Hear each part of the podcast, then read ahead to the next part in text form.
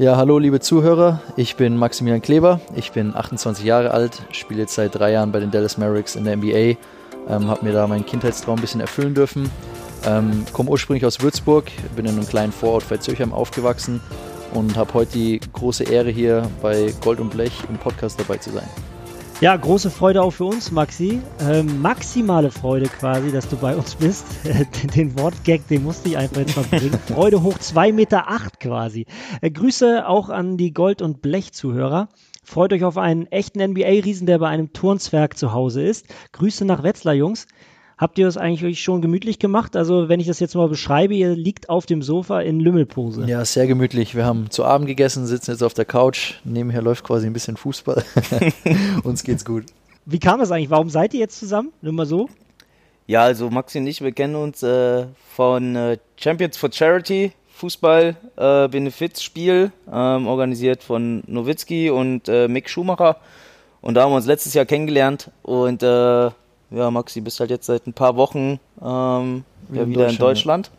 Und insofern äh, haben wir uns da mal connected. Dem Typen fiel die Decke auf den Kopf, will mal richtig trainieren hier mit mir. Deswegen äh, schießen wir jetzt hier mal zwei Tage durch. Und ähm, ja, Maxi, ich freue mich auch riesig, dass es da, dass es geklappt hat, dass du hier bist.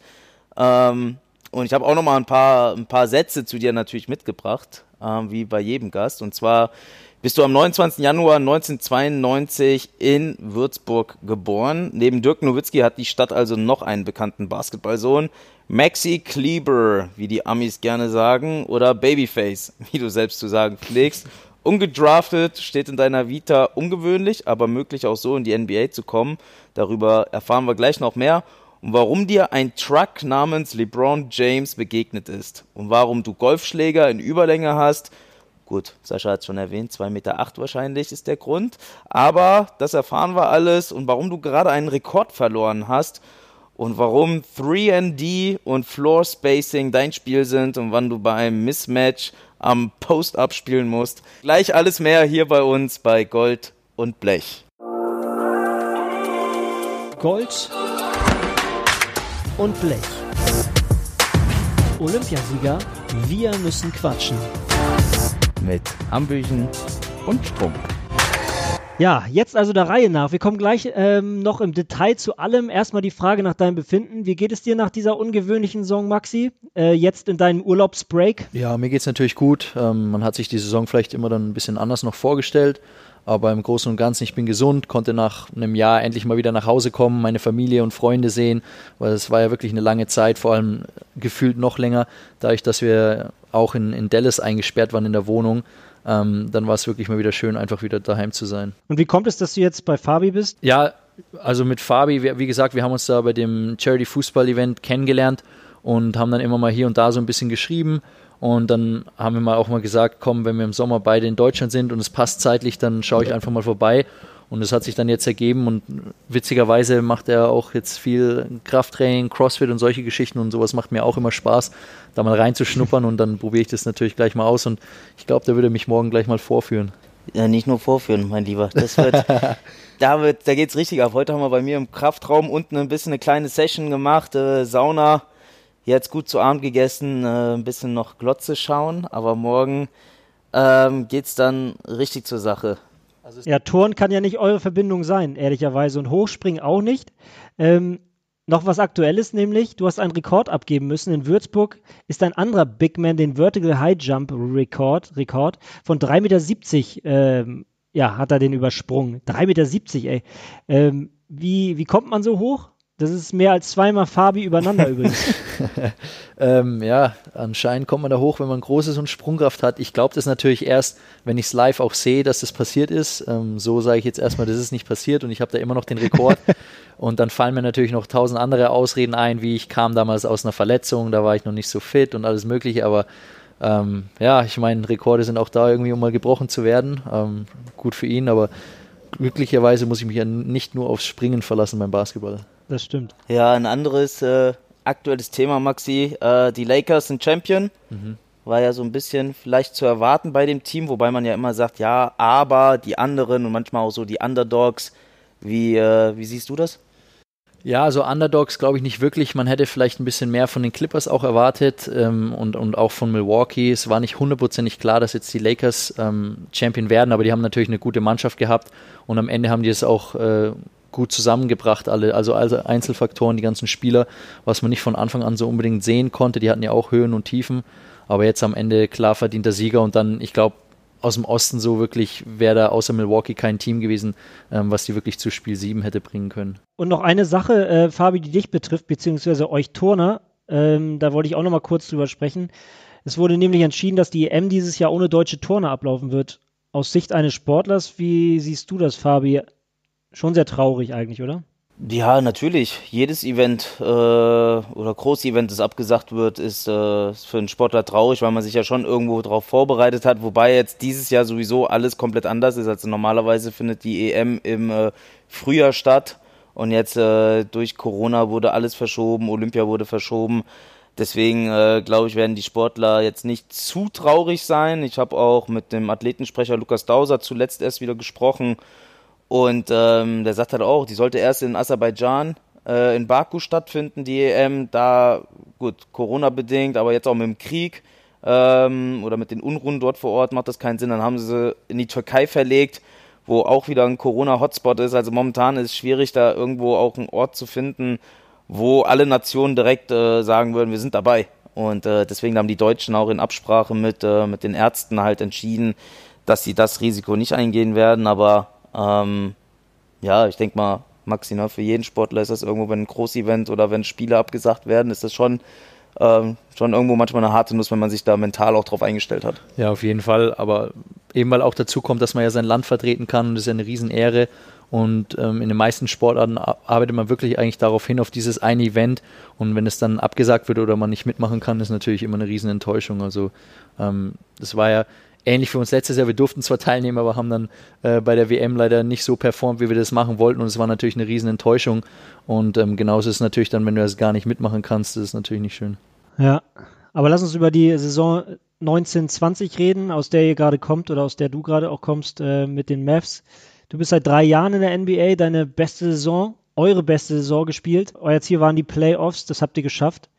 Wie war das vergangene Jahr? Erzähl mal. Ja, das war ein verrücktes Jahr. Ähm, ich meine, durch Corona und alle möglichen anderen Sachen ähm, war das doch wirklich eine ganz andere Saison, als man das wahrscheinlich am Anfang gedacht hat.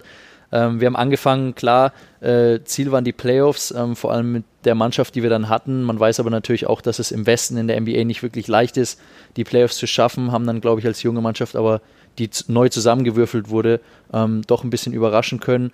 Und da haben wir natürlich äh, das eine Ziel geschafft, in die Playoffs zu kommen.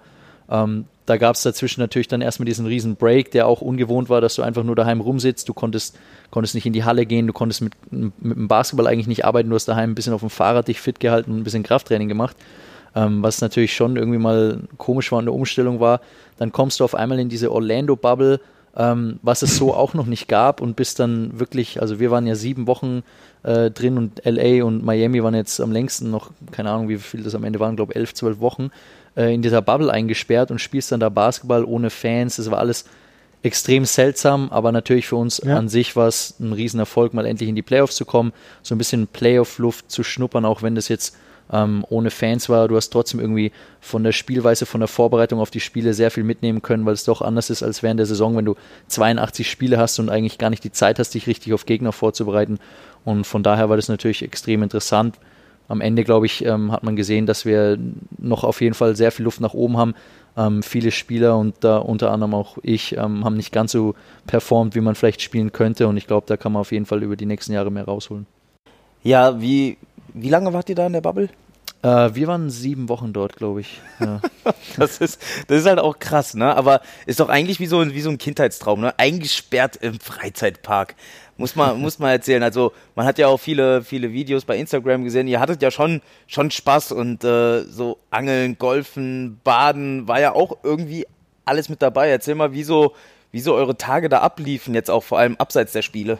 Ja, ich, ich weiß nicht, wer von den Zuhörern hier schon äh, in Disney World war. Das ist ja ein riesen Campus. Also wir haben von dem Freizeitpark an sich gar nichts mitbekommen, weil wir in unserem Hotel waren und von den Hotels sind wir dann zu diesen Spielhallen gefahren, was übrigens auch, wenn du zum anderen Hotel gefahren bist, zu den anderen Teams, ähm, mit dem Bus 10 bis 15 Minuten waren. Also da kriegt man mal einen Eindruck, wie groß dieser ganze Campus ist. Und an sich, ich dachte, zwischendurch fahrt ihr mal ein bisschen Achterbahn oder so noch. Ja, das hätte ich gerne gemacht. Äh, angeblich hätten die das auch für uns organisiert am Abend, aber ich glaube, da wäre ich wahrscheinlich alleine äh, gewesen mit, mit der Meinung, dass ich unbedingt mal Achterbahn fahren wollte. Und dann hat sich das nicht ergeben. Aber ansonsten, die haben wirklich, die NBA hat einen, einen super Job gemacht, das alles aufzubauen. Die haben uns Spielern wirklich so viel ermöglicht. Also wie, wie du gesagt hast, Angeln, Fischen, äh, mit dem Boot rausgehen, äh, irgendwie im Pool chillen, alles mögliche. Restaurants hatten wir da. Ähm, da wurde schon echt für viel gesorgt für uns und langweilig wurde es nicht wirklich. Du hast nur nach sieben Wochen einfach irgendwie dann doch immer das, die gleichen Leute, das gleiche Essen. Da kam dann so ein bisschen der Lagerkoller. Aber an sich war das echt äh, cool gemacht. Und für mich natürlich, wenn ich jetzt zurückblicke, ähm, wie das war, als ich in Dallas in meiner Wohnung alleine eingesperrt war, war das natürlich ein Riesen-Upgrade, da endlich mal Leute um sich rum zu haben und wirklich was machen zu können. Brutal, ey. Kann man sich gar nicht vorstellen. Ihr habt ja auch den äh, Swag ordentlich aufgedreht, ne? Also am Anfang so, dieses Instagram-Video. ja, wir haben, äh, das war ganz witzig. Wir sind angekommen und die ersten zwei Tage durften wir das Zimmer gar nicht verlassen. Da wurden wir, also wurde Essen aufs Zimmer geliefert, wir wurden dort getestet. Ähm, keiner durfte raus auf den Flur und dann haben wir uns ab und zu einfach auf dem Balkon draußen getroffen, weil die Leute, also wir waren alle nebeneinander, schön mit unseren drei Metern Abstand. Und dann irgendwann stand ich mit dem Dwight so da und dann hat er gesagt, ey, ich habe da dieses coole Video gesehen, das müssen wir eigentlich mal nachmachen. Und dann haben wir einfach überlegt, wie kann man denn das machen? Und dann kam raus, dann haben wir dieses DJ-Video gemacht und es hat auch super viel Spaß gemacht. Und ähm, ich weiß nicht, wer das jetzt hier alles gesehen hat, aber zufällig am Ende kamen dann eben unsere Mitspieler auch raus und haben das gesehen. Die haben erstmal uns gefilmt und sich totgelacht, weil das so witzig aussah. Und dann haben sie am Ende aber doch mitgemacht und das war dann echt ein Highlight-Video und kam ja auch gut an. Ja, und du hattest ja auch Grund zur Freude in dieser Saison, muss man ja ehrlich sagen. Dein Career High fällt meines Erachtens auch in 2020. Ähm, du warst äh, öfter Starter. Die Amerikaner bezeichnen dich als Swiss Army Knife as a Player, impressive, fearless. Ähm, sind ja schöne Worte. Wie bewertest du deine Saison? Ja, die Worte habe ich jetzt, muss ich ehrlich sagen, auch zum ersten Mal gehört. Aber ähm, ja, ich glaube, äh, für mich war das eine gute Saison, vor allem weil ich erstmal ähm, eine feste Rolle habe in den Jahren davor, waren wir auch eher so ein Tank-Team, ja, das ähm, nicht unbedingt jetzt gewonnen hat. Und da ist es immer schwierig, weil du dann auf einmal spielst du 30 Minuten beim nächsten Mal gar nicht. Und jetzt hast du so eine feste Rolle, was natürlich ein bisschen leichter macht. Und ähm, ich habe mich in den meisten Werten, glaube ich, auch verbessert, also habe einen Sprung nach vorne geschafft. Und jetzt gilt es halt darin, äh, in meiner Rolle noch besser zu werden. Ich glaube, da ist noch viel Luft nach oben, vor allem wenn ich jetzt dann auch auf die Playoffs zurückblicke, ähm, wo es ja nicht ganz so gut für mich lief, offensiv vor allem. Ähm, aber so insgesamt, glaube ich, war das trotzdem eine gute Saison. Ähm, weißt du, wenn ich jedes Jahr mich irgendwie verbessern kann, dann glaube ich, ähm, dann bin ich auf dem richtigen Weg. Ihr hattet ja virtuelle Fans, ähm, auch eine ganz andere Art und Weise mit der Situation umzugehen. Auch Dirk oder auch äh, Obama haben ja irgendwo eingeschaltet und zugeschaut. Wie war das halt für vor virtuellen Fans dann einfach zu spielen? Ja, also die NBA hat ja einen super Job gemacht. Ich weiß nicht, wenn man das am Fernsehen gesehen hat, war das, glaube ich, ähnlich wie in der Halle. Ähm, manchmal haben wir uns ja draußen aufgewärmt, als schon ein Spiel lief. Und diese generelle Lärmpegel, da hat man wirklich gedacht, da findet gerade ein Spiel statt. Ähm, und der einzige Unterschied, der halt da war, war, wenn irgendein Highlight-Play passiert oder so wie bei uns, als der Luca den Game Winner gemacht hat. In dem Moment fehlen dann irgendwie so die Fans, die extreme Stimmung machen. Aber diese Grundgeräusche irgendwie waren so gut eingespielt, dass man wirklich hätte denken können, da sind Fans drin. Und ähm, das mit den virtuellen Fans war eigentlich auch eine coole Idee.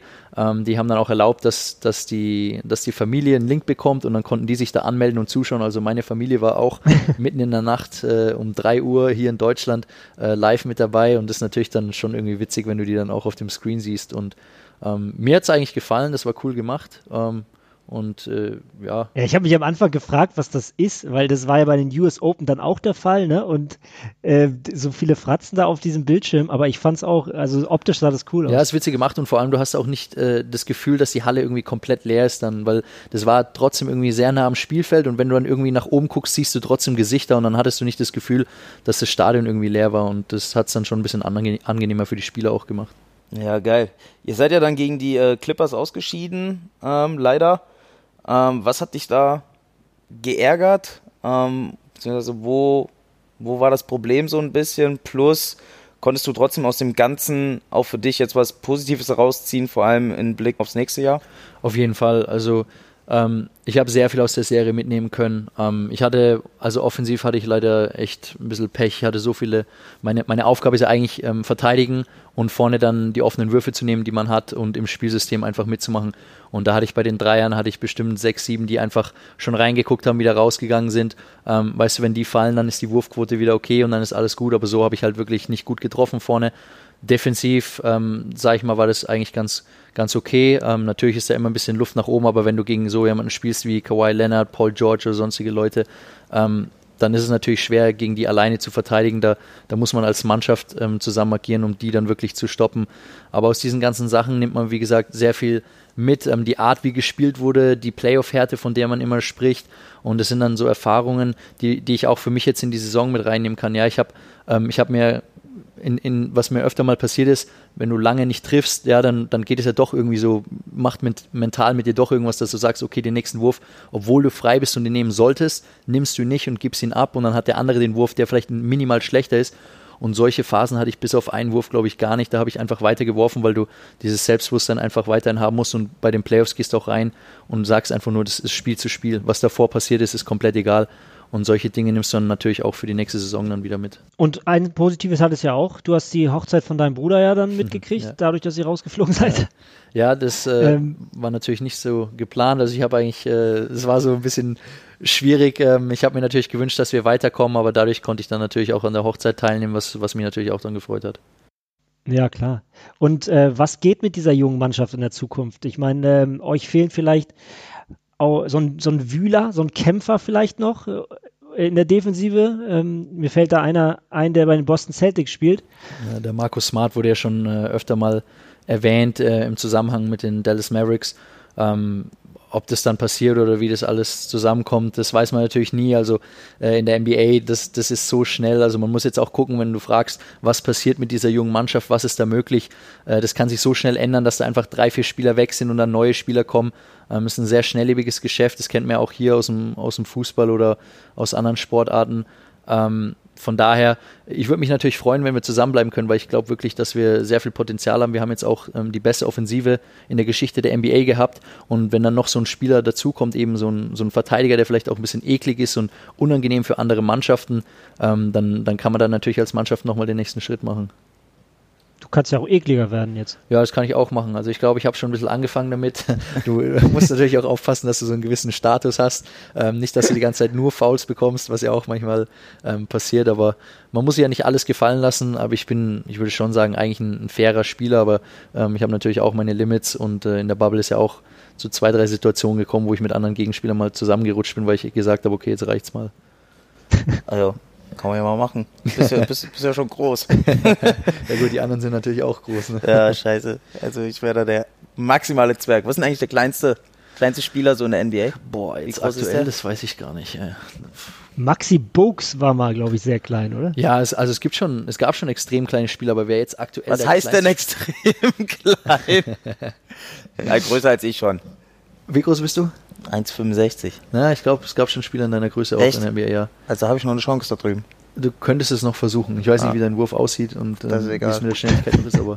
Ich kann Knie beugen jetzt mittlerweile. Wir können ja nach dem Crossfit, wenn du mich abgezogen hast, morgen äh, noch ein bisschen Basketball spielen. ich habe einen Ball hier sogar. Perfekt. Dann muss man nur noch einen Kopf finden irgendwo. ah, gut. Äh, weiter im Programm. Äh, Maxi, diese Frage wurde dir schon oft gestellt, deswegen probieren wir sie mal heute anders zu formulieren. Und zwar sagen wir einfach raten. mal. Mit Dirk Nowitzki. Nö. Oh, okay. Luka Doncic. Ah, okay. Richtig ausgesprochen, ne? Ja. Luka Doncic. Wie ja. ist es, mit einem Star wie Maxi Kleber zusammenzuspielen? Oh, wow. Ähm, soll ich das jetzt für ihn beantworten, oder? Ja, mach mal. Äh, pff, also, Maxi ist ein äh, sehr guter Teammate. Ähm, er kennt seine Rolle. Ähm, wenn er aufs Spielfeld kommt, dann gibt er alles und äh, spielt für die Mannschaft und ist sich auch nicht zu schade, äh, in manchen Situationen zu opfern. Ähm, von daher super Teamspieler. ist, das, ist das jetzt das, was, äh, was du gerne hören würdest? Oder, oder wird er das vermutlich selbst wirklich so sagen? Äh, ich weiß jetzt nicht, ob er dazu, viel, so viel, äh, dazu so viel sagen würde, aber so in der Richtung hätte ich mir jetzt aber wie. Ist, wie ist euer, euer Umgang, euer Verhältnis so? Ist gut. Also er ist ein junger Spieler, sehr talentiert. Ähm, er ist aber sehr lustig drauf natürlich, ne? ein, ein, kleiner Spaßvogel und alles. Ähm, und wenn es dann um so Spielen geht oder auch in der Halle sein, geht es alles, alles irgendwie Competition und es geht immer darum zu gewinnen. Und hier aus allem wird irgendwie so ein kleiner Wettkampf gemacht und genau das gleiche siehst du natürlich auch auf dem Spiel. Ähm, der ärgert sich ja super, wenn wir, wenn wir nicht gewinnen oder so. Also er nimmt das alles sehr persönlich und will natürlich dann als Mannschaft auch immer den Sieg haben. Er ist ja wirklich ein, schon ein Superstar, muss man schon sagen. Ne? Ja, auf jeden Fall. Also jetzt nach der zweiten Saison ähm, absoluter Superstar. War ja jetzt schon MVP-Kandidat und ich glaube, es ist nur eine Frage der Zeit. Ähm, unglaubliches Talent, was er hat. Und man muss ja kurz eine Randgeschichte dazu, das wissen äh, wahrscheinlich auch nicht alle Zuhörer. Ähm, du wurdest oder wirst vielleicht immer noch oft mit ihm verwechselt. Du hast dir dann irgendwann mal, ist auch so ein schöner Instagram-Post, ein T-Shirt machen lassen, ja. beziehungsweise geschenkt bekommen, ähm, wo drauf steht, das darfst du jetzt sagen. I'm not Luca.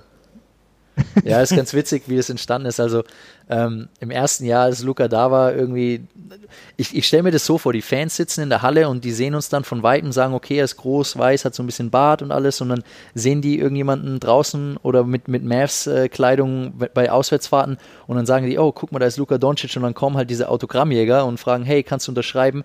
Und ich so, ja klar. Und dann machen die so die Mappe auf und dann siehst du das Gesicht von Luca Doncic. Ich so, hey, du weißt schon, dass es nicht ich bin, right? Und dann, und das wurde dann irgendwann so nervig, dann habe ich einfach mal meinen Shooting-Coach getroffen und habe gesagt, ey, es kann nicht sein. Das war in Cleveland, das weiß ich noch ganz genau. Da laufe ich wieder raus und dann habe ich ihn gesehen, das habe ich so, das kann doch nicht sein. Schon wieder haben die gefragt nach Autogramm, habe ich gesagt, ich bin nicht Luca. Und dann kam er auf die Idee und dann äh, eine halbe Stunde später hat er bei mir an der Zimmertür geklopft hatte dann ein T-Shirt dabei, äh, wo drauf steht I'm not Luca mit seinem Gesicht drauf. Das war schon echt ganz witzig gemacht eigentlich. Und seitdem haben die Leute das auch ein bisschen mehr verstanden. Da, danach kam dann wirklich so, oh, da gibt es zwei, weil das ging dann so ein bisschen rum. Und dann irgendwann kam wieder eine Phase, wo es ein bisschen mehr wurde, aber ich glaube, so langsam ähm, erkennen die ihn schon auch, weil er einfach jetzt noch größer wurde und ein absoluter Superstar ist. Und wer ihn jetzt nicht erkennen kann, der, der hat den ja, Anschluss irgendwie ein bisschen verpasst, glaube ich.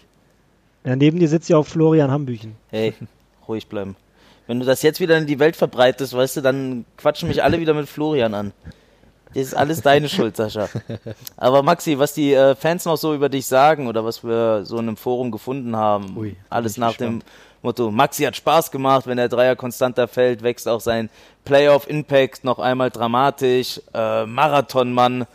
Ähm, was wir herausgefunden haben, du hast 74 Spiele ja. gemacht und warst damit ähm, der meiste, Jahr, ja. der meiste Player? Ja, das Stimmt ist also, ja, dieses Jahr habe ich äh, die meisten Spiele gemacht und ist natürlich eigentlich ein, eine unbedeutende Statistik, wenn man es so will, aber für mich hat es natürlich einen persönlich besonderen Wert, dadurch, dass ich ähm, schon sehr viele Verletzungen durchgemacht habe, auch in jungen Jahren und ähm, also es ist irgendwie für mich so ein Zeichen, so die Arbeit hat sich einfach gelohnt. Ich habe sehr auf sehr viel verzichtet, habe sehr viel reingesteckt, ähm, dass ich wieder gesund bin und spielen kann und dass ich dann natürlich jetzt da so viele Spiele gesund durchgehen konnte und ich klopfe mal auf Holz, dass es weiterhin so bleibt, ist für mich natürlich dann doch irgendwie das, besonders. Das musst du dir mal reinziehen, ne? Ey, paar 70 Spiele in einer Saison. Das ist, äh, also im Turn, da hast du vielleicht 15, 20 Wettkämpfe, das ist schon relativ viel.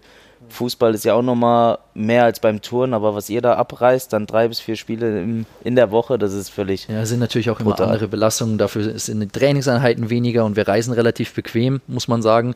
Aber es ist natürlich, das merkst du schon während der Saison. Also es kommt dann immer auch so ein Einbruch irgendwann im Januar, wenn du so viele Spiele hattest, wo der Körper einfach wirklich mal eine Pause braucht. Ja, und wenn man fit ist, dann kann man auch geile Blogs machen. Ich habe mir so eine Blog-Compilation mal angeguckt von dir. Ähm, es sind schon echt geile Dinger dabei. Auch gegen LeBron James übrigens. Wenn du den blockst, ist das dann Mehrwert eigentlich für dich? Oder wenn du so einen Spieler wie Kevin Durant äh, verteidigst und der keine Punkte macht? Äh, natürlich, also so ein Block ist natürlich irgendwie so ein Highlight-Play, das irgendwie alle auch so ein bisschen pusht. Von daher macht es nochmal mehr Spaß. Aber wichtig ist natürlich einfach, dass der Gegenspieler nicht scoret. Und wenn es um den Block an sich geht, dann habe ich lieber einen spektakulären Block, glaube ich, als dass es jetzt äh, gegen LeBron James oder so wäre. Aber natürlich, wenn du den blockst, dann kannst du es auch behaupten, ähm, dass es mal passiert ist. Das ist natürlich auch witzig. Ja, absolut. absolut. Gut, Sascha, das war, als hätten wir uns abgesprochen. ähm, Blog, ich weiß nicht, äh, wie es hier ausschaut. Ich habe langsam wie immer Bock, die erste Challenge hier mal einzuläuten. Sehr geehrter Herr Strunk, was äh, schwebt ihm heute vor? Wir machen heute eine Minute schätzen. Weil ihr beieinander seid, bietet sich dieses Spiel an. Ihr schätzt beide eine Minute. Mhm. Ich stoppe das Ganze und ähm, ja, der andere hat die Möglichkeit, den anderen voll zu labern dabei und ihn somit davon abzubringen, die 60 Sekunden exakt zu schätzen. Ja? Und wer näher an einer Minute ist, der hat gewonnen. Erst der eine, dann der andere. Also dann darfst du aber nicht hier hingucken. Stimmt, wir haben das Aufnahmegerät hier. Aber du, kann, Max, du musst Ma- eigentlich Ma- auch Fußball ausmachen. Maxi, Maxi, mach mal. ja, wir müssen weggucken. Guck mal die Decke an. Okay, wir gucken die Decke an. Wer fängt an? ja, warte. Also, wer fängt an? Schnick, schnack, schnuck, Gewinner darf anfangen. Schnick, schnack, schnuck. Oh, Arsch. Also ich fange jetzt an mit Jawohl. der Minute. Das haben die Zuhörer Aber ich nicht gesehen, also der äh, Fabian verloren. Ja. Er, hat, er hat Schere gemacht, ich habe Stein gemacht. Oder Vulkan. Vulkan gibt's gar nicht. Also Fabi fängt an zuerst die 60 Sekunden zu schätzen. Nee, Maxi. ja, aber du musst mir Ah, helfen okay. mit dem Voll... Ach so, ich fange an. Ja, du, Okay, du aber darfst die Decke angucken. ich höre jetzt einfach nicht mehr hin und äh, zähl vor mich leise hin, okay? Ja, ich kann ja erzählen, was ich will. Ja, okay. Ja, der soll dich ablenken. Äh, sagst du, sagst du Go? Ja, ich sag 5, 4, 3, 2, 1, go. Aber der hat viel zu schnell gerade die Zahlen runtergezählt. Das kannst du gar nicht mit dem vergleichen, was du jetzt äh, in deinem Kopf da durchzählst. Du kannst hier vom Dreier träumen, vom Dank, dass du überhaupt mich blocken könntest. Das ist sowieso die größte, größte Schmarrn. Du brauchst gar nicht so blöd zu grinsen. Jetzt nick nicht so rum mit einer Sekunde und noch eine Sekunde. Die Zuhörer können das eh nicht sehen. Die Zeit ist schon längst um. Also an deiner Stelle würde ich jetzt endlich mal Stopp sagen. Das, äh, das wird nix, Maxi. Das ist für die Katz. Hör auf jetzt. Du bist hier in Deutschland. Hier ticken die Uhren anders als in den USA. Hallo. Herr Kleber. Mr. Kleber. Und? Bist du bald fertig? Alter, der hat ein Zeitgefühl. Ich sag doch, in den USA gehen die Uhren langsamer. Hast schon wieder Whisky und Country-Musik nur im Kopf. Stopp. Okay, habe ich gemacht. Jetzt ist Fabi dran. Ich sage euch das danach, natürlich. Wieso? Ja, also, Ja, damit du nicht einschätzen Aber- kannst, was es war. okay, aber, oh, sorry. Aber du hilfst mir jetzt mit, oder, ihn abzulenken? das kann ich machen. Ich glaube, am besten ist es, wenn wir einfach langsam oder schnell zählen und ihn rausbringen. Mach mal. So, Sascha, gib Startzeichen. Ich sage, auf die Plätze, fertig, los. Eins, zwei, vier, sieben, neun, drei. Äh, also ich, ich habe ehrlich gesagt bei ihm ein bisschen Angst, dass er jetzt gleich einschläft. Der sah vorhin schon ein bisschen müde aus und jetzt liegt er hier mit Augen zu neben mir und, und zählt so vor sich hin. Aber man sieht seine Zehen wackeln und zählen mit. Mein, also meiner Meinung nach gehen die ein bisschen langsam.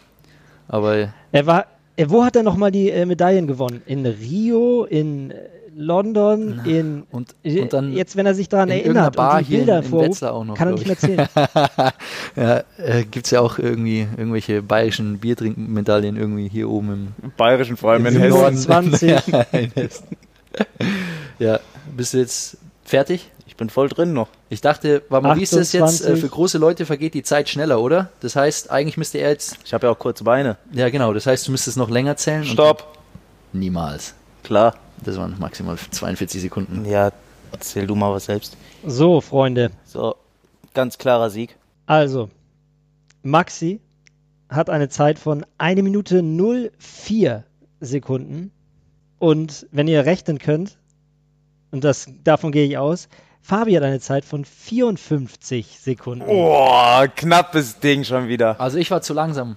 1,4 habe ich. Na, du hast bist Nee. mit vier an der Du hast- Minute vorbei und ich Äh, bin du bist sechs. sechs unten drunter, ja. Ah, also hast du gewonnen. genau. krass. Ja, Fabi, Ja, Glückwunsch. es steht 4, 4 zu 1 für die Gäste Du mittlerweile. merkst, meine Quote ist hier richtig gut.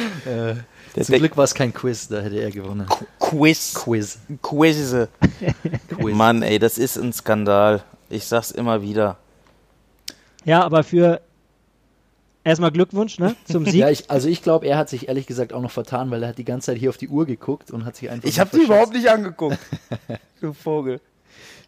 Aber auch für unsere Zuhörer gibt es immer was zu gewinnen. Maxi, ähm, wir haben es dir noch nicht erzählt, aber wir verlosen immer was für unsere Zuhörer. Sehr schön. Was kannst du denn vielleicht verschenken? Ach, so ist es.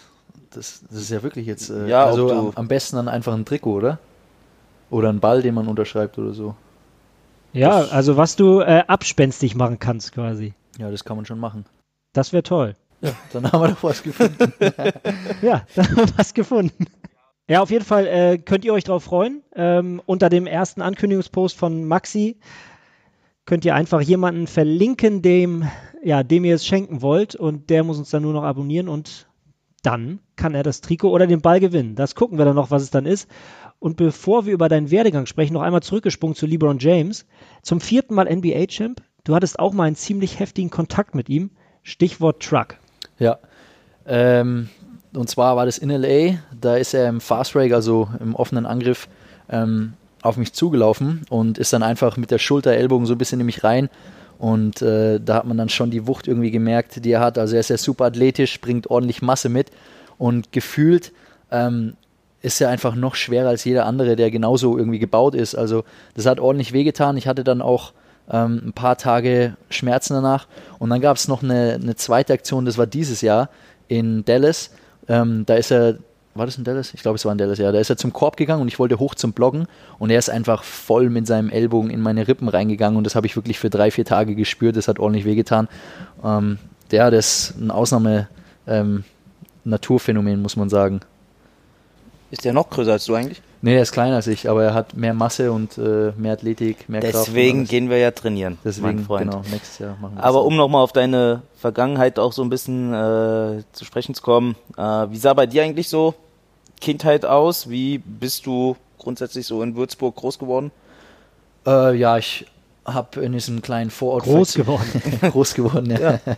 Ich bin in einem kleinen äh, Vorort Veitshöchheim groß geworden, ähm, bin am Anfang auch zur Schule gegangen, bin mit meinen Brüdern aufgewachsen und äh, wir hatten noch eine andere Familie, ähm, die zwei Geschwister waren, zwei Brüder, mit denen wir da groß geworden sind, war quasi so eine Fünferklicke. Und dann hat es auch mit dem Basketball relativ früh angefangen, weil mein älterer Bruder mit dem anderen ähm, zum Basketball gegangen ist. Ich war damals sechs und durfte noch nicht mitmachen, deswegen habe ich einfach nur zugeschaut. Aber so bin ich dann auch zum Basketball gekommen. Ähm, habe natürlich alle möglichen Sportarten versucht. Ähm, wir hatten auch so eine Gruppe, das hieß irgendwie Bubenturnen oder sowas. Also da habe ich dann auch die Basics du. des Turnens kennengelernt. Oh, so ein bisschen Purzelbau machen, Handstand und sowas, das kriege ich schon auch hin. Ähm, ja, und das war so ein bisschen die Kindheit. Dann ging es natürlich über in die Teenagerjahre. Da habe ich dann irgendwann auch den Verein gewechselt, ähm, weil, weil mein Patenonkel hat damals das Talent einfach erkannt und hat gesagt, hey, wir ähm, die sind eigentlich zu gut, um da jetzt äh, weiterhin einfach nur Spaß so ein bisschen zu spielen, sondern könnten eigentlich vielleicht ein bisschen besser spielen oder mehr Struktur.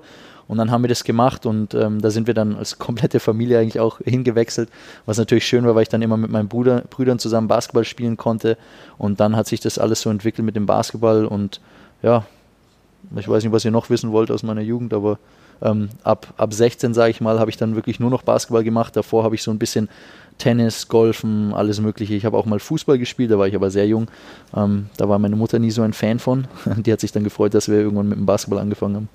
Warst du denn eigentlich äh, von, von vornherein einer der Besten in den Jugendvereinen? Wie lief das Ganze in der Jugend ab? Ja, bei mir zu Hause im Heimatverein und dann auch später noch äh, war ich der Beste, würde ich jetzt mal behaupten, also ohne jetzt irgendwie arrogant klingen zu wollen oder so, aber ähm, da war ich auf jeden Fall mit äh, an der Spitze dabei. Es kommt natürlich dann immer darauf an, welche Jahrgänge zusammengespielt haben. Und äh, was man aber dann schon gemerkt hat, sobald wir irgendwie mit der unterfränkischen Auswahl gegen andere Mannschaften gespielt haben, vor allem dann gegen diese Nachwuchstalente aus Bamberg, da war ich dann auf einmal nicht mehr gut. Ja, das waren halt, das waren halt ganz andere Kaliber, die waren viel weiter, technisch besser, taktisch besser und da hat man dann natürlich schon irgendwie gemerkt, dass da ein Riesenunterschied ist zu denen. Ähm, aber es hat mich natürlich auch nur motiviert, da irgendwie weiter zu trainieren und besser zu werden. Aber wie war das bei dir in der, in der Schulzeit? Ähm, ich hatte ja so ein bisschen eine Sonderrolle. Also ich war nie auf dem Internat, nie auf einer Sportschule, alles selbst organisiert. Erstmal so grundsätzlich war ich schon fast so ein bisschen der Außenseiter. Ich war viel unterwegs. Ähm, war das bei dir, ähm, sagen wir mal, auch schon früh so, dass du, sagen wir mal, wenig in der Schule warst, viel dem Sport ähm, gewidmet hast? Oder war auch grundsätzlich erstmal Basketball so eine coole Sportart? Ich meine, du warst ja sicherlich früh schon sehr groß. Bei mir war eigentlich eher so, ja, immer der Kleinste zu sein und Turnen war jetzt nicht so die, die Trendsportart in dem Moment. Wie war das bei dir in der Schulzeit? Ähm, also ich habe äh, auch kein ja, System gehabt so richtig, wo diese Sportlerklassen äh, an, der, an der Schule, wo ich später dann war, die wurden erst später eingeführt. Das heißt, ich habe auch wirklich alles so ein bisschen selber mit organisieren müssen. Die Schule hat natürlich ein bisschen geholfen, aber es ging natürlich auch nur in einem gewissen Rahmen. Und von daher habe ich dann einfach alles nach der Schule gemacht. Also ich habe ähm, war 13 Uhr fertig oder manchmal 15, 15, wie auch immer. Und dann habe ich halt noch zwei Trainingseinheiten an dem Tag gehabt, hatte am Wochenende zwei bis drei Spiele und es war dann schon ein ordentliches Programm. Also für mich war das dann wirklich auch so, dass ich diese komplette Jugendphase so mit der Klasse so ein bisschen verpasst habe, ähm, weil wenn die feiern gegangen sind, war ich einfach im Training oder beim Spiel oder ähm, musste mich einfach auch mal erholen, weil sonst hatte ich die Zeit ja nicht oder mich für die Schule vorbereiten. Ähm, da ging das alles so ein bisschen verlo äh, verloren. Also da war schon ordentlich viel Stress. Deswegen war ich dann auch nach der Schulzeit mal froh und habe dann gesagt, ich möchte jetzt irgendwann mal nur Basketball machen, weil ich einfach auch ein bisschen Freizeit genießen wollte natürlich. Absolut. Kann ich, kann ich gut nachvollziehen. Ja, das ist, ist schon mhm. krass, wenn man da so eingespannt ist. Aber ich meine, natürlich so überlegt man, sagt dann, schade, dass ich das so ein bisschen verpasst habe, ja, oder auch mal College äh, zu gehen, wäre vielleicht witzig gewesen, aber auf der anderen Seite, ich bin meinen Weg so gegangen, wie ich ihn gegangen bin, ja, ich kann mich da nicht beschweren, ich habe meinen Kindheitstraum mir erfüllen können und natürlich musst du dann auch ein paar Opfer dafür bringen, ja, also dann verpasst du halt sowas, aber ähm, ich habe ja trotzdem mit den Schulkollegen ähm, ja, gute Freundschaften gehabt. Ich war halt am Wochenende dann nur öfters nicht dabei. Warst du auf dem Abiball? Äh, ja, auf dem Abiball war ich. Ich war auch sogar auf der Abschlussfahrt und äh, das ging nur, weil ich damals dann verletzt war. Ah, aber da, ja, ich habe hab alles verpasst. das durfte ich zum, und das war zum Beispiel richtig geil. Also es hat mir auch Spaß gemacht, da einfach mal dabei zu sein. Und danach war ich, ich war wie gesagt verletzt, da hatte ich dann auch nochmal so drei Wochen, vier Wochen danach, äh, als ich daheim war, wo ich ein bisschen mehr am Wochenende mit Freunden machen konnte. Und das hat mir schon auch gut getan damals, muss ich sagen. Ja, geil. Deine erste Profistation waren ja die S. Oliver Baskets mhm. in deiner Stadt Würzburg quasi. Genau. Ähm, wie waren die ersten Erlebnisse, die ersten Jahre als Profi? Ja, es ist immer irgendwie schwer. Es wird immer gefragt, ja, ab wann bist du, seit wann bist du denn Profi? Ähm, ist schwer irgendwie zu sagen, ab wann, weil im Prinzip habe ich ja während der Schulzeit schon bei den Baskets gespielt und nach meinem Abitur war das dann das erste Jahr erste Liga und dann, da gibt es für viele Leute verschiedene Kriterien, ab wann man dann wirklich ein Profi ist. Ähm, aber für mich war es geil, weil der, seit ich 16 bin, der Verein jedes Jahr aufgestiegen ist in der Liga und ich konnte quasi als junger Spieler mitwachsen. Also es war perfekt. Ich war genau in dem Alter, ähm, wo das pass passend war. Und für mich war das natürlich super cool, davor Fans zu spielen. Am Anfang ist man natürlich klar super aufgeregt, wenn da irgendwie 2.000, 3.000 Leute in der Halle sind. Irgendwann gewöhnt man sich aber dran und dann, dann pusht es auch. Und ähm, ja, für mich als kleiner Junge war das natürlich immer besonders und ist auch jetzt noch besonders, wenn ich dran denke, dass ich in der NBA spielen darf ähm, vor so vielen Fans und dann manchmal die Familie ähm, aus Deutschland ankommt und im Publikum ist. Da kriege ich bis heute noch Gänsehaut, wenn dann die National äh, Nationalhymne gespielt wird und ich sehe da meine Familie, die da ist und, ähm, und eben auch stolz ist und, und das erfüllt mich natürlich dann auch mit Stolz. Ja, können sie auch sein. Ähm, wenn wir dann nochmal über die weiteren Jahre reden, 2012, also mit 20 circa, hast du dich dann erstmals für einen Draft in die NBA beworben, den dann aber zurückgezogen, 2014 mit 22 nochmal angemeldet, da aber nicht genommen worden. War das noch zu früh? Hat dich das irgendwie demotiviert oder mm. wie bist du da so raus? Ja, also der NBA-Werdegang bei mir war ja auch so ein bisschen hin und her. Also 2012 dieses beim Draft anmelden, es war eher so ein okay, guck mal, da ist ein Name, der auf einmal aufgetaucht ist, weil viele kannten mich natürlich nicht. Ich kam da auch aus de, dieser Verletzungsphase und äh, das haben wir dann damals auch ein bisschen so gemacht, dass ich zu so einem internationalen Auswahlcamp eingeladen wurde. Ähm, sonst wäre ich da vielleicht gar nicht hingekommen. Und äh, dann hat man die Möglichkeit, sich aus dem Draft rauszuziehen. Also, ich, dass ich in dem Jahr nicht gedraftet wurde, äh, werde, war eigentlich klar. Und äh, das zweite Mal, da war ich auch die meiste Zeit der Saison eigentlich verletzt. Ähm, und da waren die Chancen auch sehr gering, dass ich da gedraftet werde.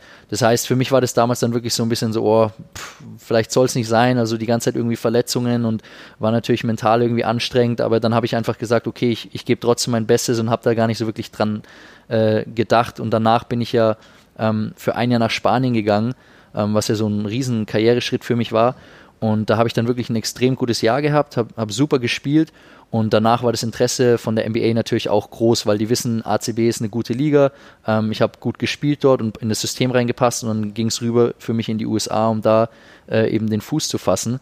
Und was ist passiert? Ich habe äh, Training gehabt und war dann gleich wieder verletzt. Und das war natürlich echt so bitter. Und dann irgendwie, ab da habe ich so ein bisschen dran gezweifelt und gesagt, wow, vielleicht soll es einfach nicht sein. Ähm, ja, ich schaue einfach, dass ich in Europa eine gute Karriere habe, dass ich hier gut spiele und ähm, was gewinne und so weiter. Und dann habe ich mir eigentlich, äh, habe ich mit dem Thema NBA, muss ich sagen, so ein bisschen abgeschlossen eigentlich damals, als ich dann bei München gespielt habe. Aber du hast ja gerade beschrieben und auch Sascha hat es ein bisschen gesagt, mit den ganzen Höhen und Tiefen so bis 2017 Du sagtest gerade ein bisschen an, äh, an dem großen Traum gezweifelt. Ich kenne es selbst auch. Äh, 2-8 die größten Chancen gehabt auf den Olympiasieg, ist damals mental nicht auf die Reihe bekommen, äh, dann 2012 Zweiter geworden, ähm, auch mit Verletzungen zu tun gehabt, dachte auch irgendwann, hey, pff, vielleicht bleibt es halt ein Traum. Ja, ne? Ja. Aber wie bist du da positiv für dich wieder rausgekommen? Also ganz am Anfang, meine erste große Verletzung, da war ich so brutal im Stress mit Schule und allem drum und dran. Ähm, da haben ja auch viele danach gesagt, Familie, Freunde, die haben gesagt, wow, zum ersten Mal hast du wieder so ausgesehen, als wärst du ein bisschen glücklich. Also ich war einfach in so einem Modus gefangen, ähm, habe nichts mehr anderes gesehen und gehabt, irgendwie, dass ich dann ähm, auch in so ein Loch gefallen bin, ja, wenn es dann irgendwie mal da nicht läuft und dann müde bist und dann läuft es in der Schule nicht, dann kommst du in so ein, eine Downphase, aber ähm, ich habe das dann einfach positiv gesehen, habe gesagt, okay, zum, zum einen, ähm, ich kann jetzt mal durchschnaufen und zum anderen möchte ich natürlich dann die Zeit nutzen, ähm, um an anderen Sachen besser zu äh, äh, mich zu verbessern. Ich habe nämlich damals für meine Größe echt äh, extremes Untergewicht gehabt und es war mal Zeit, dass ich ein bisschen Masse aufbaue, solche Geschichten. Ähm, ich habe mich mehr mit Ernährung auseinandergesetzt. Ich habe meinen Körper besser verstanden. Ich wusste, was, was muss ich machen, ähm, damit ich mich besser fühle. Und diese ganzen Phasen haben mir da eben geholfen, das alles zu verstehen. Ich hatte, das war zur Abi-Zeit, mehr Zeit für die Schule, um da bessere Noten zu haben. Und ja, ich bin dann einfach positiv an die Sachen rangegangen. Bei den ganzen anderen Geschichten später muss ich schon sagen, irgendwann habe ich einfach gesagt, okay, NBA soll vielleicht einfach nicht sein, aber ähm, ich kann ja trotzdem in Europa spielen und Europa hat ja wirklich auch ein sehr, sehr gutes Level. Und von daher habe ich mir da keine Gedanken gemacht und einfach gesagt, ich nutze die Verletzung jetzt, um bei irgendwas besser zu werden. Aber manchmal gab es wirklich, vor allem wenn es halt so hintereinander erst der Fuß, dann die Hand, dann wieder das Knie und sonst, weil da waren irgendwie schon so Momente dabei, wo du einfach sagst, boah, also ich, ich habe auch damals mit meinem Vater gesprochen, der dann auch gesagt hat, hey, ähm, vielleicht müssen wir na, mal nach was anderem schauen, wenn, wenn du irgendwie unglücklich bist, weil ich war natürlich dann auch, wenn du ständig verletzt bist, bist du auch irgendwie unglücklich, weil du, du möchtest ja spielen, ja, und dann kommt von draußen vielleicht noch was rein und so, ah, bringt den weg und der ist immer verletzt und bla bla bla und so, das willst du dann natürlich als junger Spieler auch nicht hören, weil du der Glasknochen. Ja, ja, genau. Es brennt ja alles, dass du endlich da wieder aufs Feld kommst und das waren dann natürlich frustrierende Momente, aber ähm, für so einen Fall war ich natürlich dann sehr dankbar, dass ich äh, meine Familie und meine Freunde hatte, ähm, die mich immer aufgebaut haben und die mit mir da diese schwierigen Zeiten auch durchgemacht haben und mir da immer wieder auf die Beine geholfen haben und mich da weiterhin unterstützt haben. Und das war natürlich für mich Motivation. Und ich selber wusste auch, ich möchte unbedingt Basketball machen. Ich wusste nicht, was will ich sonst machen. Ich will Basketball machen. Und dementsprechend bin ich auch jedes Mal in, in die Sache so reingegangen. Ja, das ist echt. Äh interessant, wie viele Parallelen es einfach so gibt zwischen, zwischen Sportlern oder auch, wo du das jetzt gesagt hast. Ne? Ich hatte auch 2009 nach äh, der Niederlage in Peking habe ich ähm, habe ich wirklich so viel trainiert, auf meinen Körper ähm, nicht mehr gehört, war dann verletzt so ein bisschen, habe das nie auskuriert und dann ging das immer weiter, immer weiter, bis der große Knall kam mit Achillessehnenriss und dann habe ich in der Pausephase im Prinzip, dann habe ich so viel über mich gelernt, wie du es gerade auch gesagt hast, mit Ernährung, mit allem, pipapo. Also das ist echt geil, wie die Parallelen da so sind. Und dann kam ja 2017 das, äh, der Moment, ja, wo, wo die Offerte so aus Dallas kam. Und jetzt, ich meine, jetzt bist du ja auch schon ein paar Jährchen da, jetzt kannst du ja auch mal offen sagen, hatte, hatte Nowitzki da irgendwie die Finger mit dem Spiel oder wie kam es? Das muss ich ehrlich sagen, frage ich mich bis heute noch. Natürlich ist es irgendwie so ein witziger PR-Stand, wenn du sagst, hier der zweite Würzburger, der ankommt nach Dirk Nowitzki. Ähm, ob das am Ende so war, weiß ich nicht. Dann müsste ich ihn eigentlich mal fragen. Ähm, aber ich habe mich nie getraut. irgendwie, irgendwie will man ja doch hoffen, dass man eingeladen wurde wegen seinem basketballerischen Können und nicht irgendwie wegen Kontakten. Aber natürlich, ähm, wenn man sich die NBA anschaut, da geht es natürlich auch ein bisschen um Show und solche Geschichten. Und dann ist natürlich so eine Story, glaube ich, auch ganz interessant für die. Aber ähm, ja, ich glaube, dass ich jetzt dann auf jeden Fall in Dallas bleiben durfte, hat nicht unbedingt nur damit zu tun, dass ich aus der gleichen Stadt komme wie Dirk Nowitzki. Nee, da bist du ja auch erst hingegangen, wie gesagt, 2017. Und ähm, du bist nicht durch den Draft gegangen. Was ging denn in dir vor, wenn du nochmal in diese Gefühlswelt reinkommst? Du kamst aus München, ja, wo du dich ja quasi wieder so rangearbeitet hast an deine besseren Top-Leistungen. Was ging in dir vor, als du gehört hast, wir wollen dich, Big Man, hier drüben bei uns bei den Mavs haben? Ja, das war, also wenn man in Deutschland spielt und ähm, so ein bisschen auf dem Radar ist, dann sind ja natürlich auch immer die ganzen Scouts von den NBA-Teams in der Halle und die schauen sich das an und dann hörst du natürlich auch über deinen Agenten immer wieder, okay, heute ist vielleicht der da oder, oder der war beim Spiel und hat sich's angeschaut und von dem Verein ist Interesse und so weiter und so fort. Dann bekommt man das alles so ein bisschen mit, aber zu dem Zeitpunkt war ich ja mental eher so, ja, okay, vielleicht soll es nicht sein, weil ich jetzt wirklich jedes Mal, wenn ich kurz davor war, kam irgendwas dazwischen und ähm, ich habe dann, ich dann wirklich die ganze Zeit versucht, so Gefühle und, und alles Mögliche und Euphorie so ein bisschen zu unterdrücken und zu sagen, ja, okay, ähm, schön, aber weißt du, bis jetzt, jedes Mal, wenn ich kurz davor war, kam irgendwas dazwischen und soll einfach nicht sein. Und ähm, als ich dann wirklich die Unterschrift aufs Papier gesetzt hat, da weiß ich ganz genau, da war ich überglücklich. Ich glaube, ich habe fünf Tage lang nur, nur gegrinst, nur gelacht, konnte nicht schlafen so wirklich, weil ich so aufgeregt war. Ähm, habe direkt mit meiner Familie telefoniert. Also es war dann für mich ein ganz besonderer Moment. Aber bis dahin, bis zu dem Zeitpunkt, habe ich mich eigentlich wirklich überhaupt nicht getraut, mich darüber zu freuen. ja, Aber dann hast du es gepackt. Dann so hat es doch irgendwie geklappt, ja. So geil. Kommen wir zu unseren kurzen Fragen, Fabi. Pick and Pop. Pick and Pop. Pick and Pop. Ja. Ist das ein Basketball? Ist ein Basketball-Term, Begriff. Ja. Echt? Das ist ja Wahnsinn. Eine Angriffstechnik im Basketball, soweit mich alles täuscht. Genau. Äh, auf Deutsch blocken und werfen, richtig? Äh, ja, eher blocken und, und ähm, also es gibt ja Pick and Roll, da rollt er zum Korb. Und Pick and Pop ist eher, dass du weit gehst. Also entweder hinter die Dreilinie oder so ein Midrange-Bereich. Ja, das ist doch schön. Da lernen wir heute auch noch was dazu. Das ist doch wunderbar. Aber es ist unsere schnelle Rubrik, schnelle Fragen, schnelle genau. Antworten und die übernimmt Fabi. Ja, da geht es einfach nur um einfache Dinge, um dich äh, als Menschen den Leuten noch ein bisschen näher zu bringen.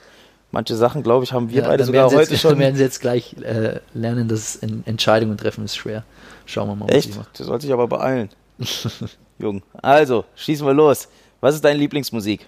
Äh, Hip-Hop. Lieblingsessen? Pizza. Worin bist du ein Meisterkoch? Äh, Mexican Bowl. Oder Spaghetti Bolognese. Oh, geil. Womit sündigst du kulinarisch? Äh, Gummibärchen. Was machst du zum Abschalten? Äh, TV-Shows. Oder, oder Musik, ja. Okay. Wohin fährst du am liebsten in den Urlaub? Äh, an Strand. Egal was für einen oder wie? Ja, ich meine, wenn ich, wenn ich Sonne, Sonne, Strand und Wasser habe, dann ist es eigentlich relativ egal. Okay. Wie sieht bei dir eine perfekte Feier aus? Eine perfekte Feier. Also ganz wichtig sind natürlich die richtigen Leute. Ähm, cool, ist cool ist natürlich dann auch, wenn du, wenn du zu Hause irgendwie eine coole Feier starten kannst mit guter Musik und dann, ja, vielleicht einen kleinen Drink oder so. Okay. wir, gehen, wir, gehen, gar nicht ins Detail. Ähm, also ich wünsche mir dann immer, vor allem als Single, du bist ja auch Single, noch ein paar hübsche Mädels dabei. Okay. Aber das ist ja. auch. Doch, aber man kann es ruhig mal sagen. Was ist denn dein Lieblingsdrink? Mein Lieblingsdrink? Äh, ich glaube mittlerweile so entweder Weißwein oder Rotwein einfach beim Abendessen. Ja, das machen wir normalerweise auch beim Podcast immer, Sascha, ne? Ja. Wir zwei. Heute sind wir genügsam bisher. Soll ja gesund sein, ein Glas am, äh, genau. am Tag. So, machen wir weiter. Was liebst du abseits des Sports? Äh, ja, alles Mögliche. Also Bücher lesen, Gitarre spielen, äh, mit Freunden abhängen. Also gibt es unzählige Sachen. Top. Wer waren, sind deine Vorbilder? Äh, Dirk Nowitzki und Kobe Bryant. Also du bist, wir haben nur noch drei Fragen, aber du bist bisher Spitzenreiter hier. Also keiner haut so schnell die Antworten die Fragen, raus. Die kamen auch schon ein paar Mal, ja. Also gut. Ist gut. Was ist dein Lieblingssport weg vom Basketball? Äh, Volleyball, Tennis und Golf. Weil du selbst gerne spielst oder gerne auch anschaust? Ähm, beides, wobei mehr spielen, selber spielen, muss ich sagen. Okay. Und jetzt kommt die beste. Golfschläger in Übergröße, ne? Ja, auf jeden Fall. Ähm, ich habe ich hab witzigerweise hier bei. Warum willst du die Fragen erst fertig machen oder soll ich das jetzt Nein, weil es kommt nur noch eine und die ist die beste. ähm, beim, äh, beim Turnier in Würzburg, da hat die, die Heimmannschaft, Basketballmannschaft, die haben ein Turnier gemacht, die haben mitgespielt. Und äh, weil ich keine Schläger hier hatte, sondern die in den USA sind, habe ich die von meinem kleinen Bruder genommen. Und die waren ein deutliches Stück kürzer und dann irgendwann hat sich dann der Rücken doch so ein bisschen gemeldet. Da habe ich gesagt, okay, vielleicht brauche ich doch ein paar längere Schläger hier. Dein Schläger ist wahrscheinlich so, so lang, wie ich groß bin, ey. Können wir dann Oder? testen. Ja. Das, das Holz könnte hinkommen. Klar. So, pass auf, letzte Frage und beste. Ich weiß nicht, wir hatten es eben schon mal das Thema Dopingproben. Oh, so ja. grundsätzlich. Ich habe dir ja meine beste Story schon preisgegeben. Die haben wir auch im Podcast auch schon gehabt vor, vor zwei, drei Folgen. Ähm, mit Laura war das, ne? Am Anfang. Laura ja, genau. genau. Das, ähm, wollten, das wollten die Leute hören? Also manche fanden es ähm sehr amüsant. Ja. Wir brauchen es nicht mehr auspacken, weil meine Oma, äh, meine Oma sag ich schon, meine Mutter hat gesagt, jetzt reicht's aber auch. Wir sollen es nicht mehr thematisieren. ja, genau. Deswegen. Also, was ist deine geilste, witzigste Dopingprobengeschichte? Gab's da was? Mal irgendwas? Äh, ja gut, ich, also ich könnte jetzt die gleiche Geschichte erzählen, die du hattest, weil das ist mir nämlich auch schon passiert. Ähm, ja, also ich, sozusagen Shit happens. Shit happens, aber es sind natürlich ungünstige Zeitpunkte, ne? früher Morgen und so weiter. Ähm, ansonsten, was ist eine witzige Geschichte? Also nur nervige Geschichten habe ich eigentlich damit. Ja, Weil da, zum Beispiel, wenn du ein Basketballspiel hast ähm, in Bamberg und dann verlierst du, fliegst aus den Playoffs raus und dann hat es in der Halle irgendwie gefühlt 45 Grad gehabt und ähm, du hast schon vier, fünf Liter getrunken und kannst immer noch nicht aufs Klo gehen. Die ganze Mannschaft wartet schon seit zweieinhalb, drei Stunden, dass die endlich mal losfahren können. Ähm, so ist es dann natürlich immer super nervig, vor allem dann steigst du im Bus ein und dann musst du alle fünf Minuten im Bus. Ja. Ähm, aber jetzt wirklich, also klar, die gleiche Geschichte wie du, die habe ich auch. Okay. das ist mal passiert. Ansonsten eigentlich nur nervige Geschichten. Das ist natürlich was, was man ungern als Sportler immer macht, wenn Ja. die um 6.30 Uhr klingeln. Eben. Aber wenn die um 6.30 Uhr klingeln, kannst du wenigstens meistens. Ja, wobei, also ich wach meistens irgendwie komischerweise jedes Mal, Davor wenn, die, wenn die kommen, ja, ich wach so um 5.30 Uhr, 6 Uhr auf und ich weiß ja, wenn ich in Deutschland bin, dann kommen die irgendwann mal und dann dachte ich mir, ah, okay, dann gehe ich halt jetzt trotzdem aufs Klo und dann auf einmal 6.30 Uhr klingeln sie und dann bist du aber auch, sitze bis 9 oder 10 da, bis du irgendwann mal endlich aufs Klo kannst. Ich hatte mal, ich hatte mal im Trainingslager den geilsten Hey, da Moment. freue ich mich so, dass ich das noch nie gemacht die, also ich habe auch irgendwie das Gefühl, die kommen morgen hierher. Ja, ich, muss, ich muss ja angeben, Hast wo ich schlafe. Ja, ich habe ich hab angegeben, dass ich hier schlafe. Muss ich ja machen. Geil. Ähm, ich bin mal gespannt, wann Das wird lustig. Wenn die hier ankommen, das füll mich. Das, das wäre Weltklasse. Aber ich hatte auch so ein geiles Ding in, im Trainingslager in Chiembaum. Wurden wir auch getestet in irgendeiner Vorbereitung. Ich war mit dem Zimmerkollegen auf, dem, auf der Bude. Ich war gerade auf der Toilette am Pinkeln. Dann klingelt das Telefon. Und in dem Moment, wo ich abgezogen habe, hat er nur gerufen, Fabi, stopp! Sag ich, was denn? Dopingkontrolle. Ich so, nein. Und dann auch so vier Stunden Tee saufen die ganze Zeit. Dass das Und danach muss, das. Nervige ist, danach muss die ganze Zeit Da, aufs ja, Klo. danach denkst du, okay. Ist dir schon mal beim Umschütten, weil die Becher so komisch sind, ist runtergelaufen so, weil du es nicht gecheckt hast? Da sind, also da könnte ich tausend Sachen erzählen beim die ganzen Proben. Ey. Also da heben wir uns noch ein paar Storys auf. Sascha, mach mal weiter. Okay, wir müssen, genau, wir müssen wieder nach Dallas zurück. Ja, Äh, ähm, du bist also in Dallas, bekommst deinen ersten NBA-Vertrag. Wie war das da anzukommen? Stimmt es, dass die Mavericks so familiär sind, wie man so sagt, ähm, und äh, die Angewöhnung so einfach machen? Ist das Ja, das stimmt Richtig? auf jeden Fall. Also als ich angekommen bin, ähm, hatte ich direkt jemanden vom, vom Verein, der mich so ein bisschen rumgefahren hat, hat mir die Stadt so ein bisschen gezeigt. Äh, dann hatte ich jemanden, die mir geholfen haben und gezeigt haben, hier wohnen ein paar Leute, da wohnen ein paar Leute. Ähm, und dann haben wir uns eben die Gebäude angeguckt, weil ich hatte ja damals auch noch kein Auto und in den USA, das ist irgendwie so ganz tricky. Ich musste erst meine Social Security Nummer ähm, besorgen und dann jedes Mal, wenn du eine Wohnung willst, dann sagen die, ja, wir brauchen aber einen Beleg, dass du einen äh, Electricity, wie sagt man, äh, Stromanbieter hast. Und dann rufst du den Stromanbieter an, dann sagt er, ja, aber wir brauchen einen Beleg, dass du eine Wohnung hast. Und dann kriegst du irgendwie gar nichts. Ja, das ist so ein nerviges äh, Hin und Her. Und ähm, da haben die dann extrem viel geholfen und äh, haben dir natürlich gesagt, was gute Optionen sind, wo du hingehen kannst und, und haben sich da wirklich gut um mich gekümmert. Und ich fühle mich auch super wohl dort. Die Fans sind super ähm, in der Organisation, die Leute sind hilfsbereit und ich komme auch mit dem Trainerstab sehr gut äh, zurecht. ja und mit, äh, mit Dirk dann zusammen in einem Team, ihr beide aus Würzburg. Ähm, hast du das direkt realisiert, beziehungsweise wer, wer ist Dirk für dich? Du hast ja eben gesagt, ein Vorbild. Und dann mit dem Vorbild in einem Team zu sein, wie, wie war das für dich? Ja, es ist äh, echt für mich Wahnsinn gewesen. Als ich, ich kannte ihn ja so ein bisschen. Ich habe dann auch mal ein Bild mit ihm gemacht, als ich zwölf war. Da sind wir in meinem Heimatort, als er beim Training war, in die Halle, haben uns reingeschlichen. Wir wussten, dass er dort trainiert, keiner war da und dann durfte ich da ein Bild mit ihm machen. Er kann sich nicht erinnern, ich, ja, ich konnte mich dran erinnern. Und als ich dann das Hast du das noch? ja, ja, das Bild habe ich noch. Also ähm, da haben wir auch das Bild nochmal nachgestellt mit meinen Brüdern. Und äh, als ich ihn dann das erste Mal in, in der Halle in, in äh, Dallas gesehen habe, das war für mich irgendwie so ein ganz besonderer Moment, weil ich irgendwie es nicht glauben konnte, so, wow, krass, Dirk Nowitzki steht hier vor mir, so, weißt du, Kindheitsvorbild. Auf einmal ähm, bist du da und hat er gesagt, ja, komm hier, mach mal alles fertig, die machen mit dir Checks und so weiter und so fort und dann gehen wir Mittagessen. Dann sind wir dann nach Mittagessen äh, gegangen. Ich war natürlich super aufgeregt, wusste nicht wirklich, wie er als Typ ist, weil ich ihn ja auch nicht kannte oder so. Und dann hat sich eigentlich relativ schnell rausgestellt, dass er total entspannt ist, super lustig, ja, sehr sympathischer Kerl und mit dem kannst du auch gut rumscherzen. Und der hat mir dann in der Anfangsphase sehr viel geholfen, hat mir, ich habe ja die ganze Vor Sommervorbereitung auf die Vorbereitung quasi mit ihm gemacht. Er hat mir da sehr viel über die NBA erzählt, hat gesagt, was mich, äh, was mich erwarte oder was ich erwarten muss, was auf mich zukommt. Ähm, und hat mir da extrem viel geholfen, auch während der Saison. Und ähm, klar, mit einem, mit dem du Deutsch reden kannst, der aus der gleichen Stadt äh, kommt, verbindet dann einen gleich was. Ne? Und das hat natürlich extrem viel geholfen. Also das war schon extrem geil. Da gibt's, da gibt's lauter Momente. Der Dirk scherzt ja dann auch immer, oder hat immer so gescherzt, hat gesagt, ja, ja, der hat äh, Bettwäsche und Poster von mir in seinem Zimmer gehabt hier und jetzt kommt er hierher und bla bla bla. Da gibt's tausend Scherze, ja. Das kann er gut. Ähm, was ist äh, Dirk für Dallas? Also der absolute Superstar ähm, schlechthin. Man muss sich mal überlegen, wie, wie das alles abgelaufen ist. Ja, die haben eine bittere äh, Niederlage damals, ich glaube 2006 war es, oder? ähm, gehabt und dann hat er, ist die ganze Zeit dem Verein treu geblieben, ja, und haben dann als Underdog für mich eine der geilsten Meisterschaften überhaupt gewonnen, ähm, weil wirklich keiner Absolut. damit gerechnet hat und ähm, das merkst du auch heute noch. Also egal, wo du hingehst, überall ist Dirk Nowitzki. Die haben jetzt die Straße vor der Halle äh, Nowitzki Way genannt.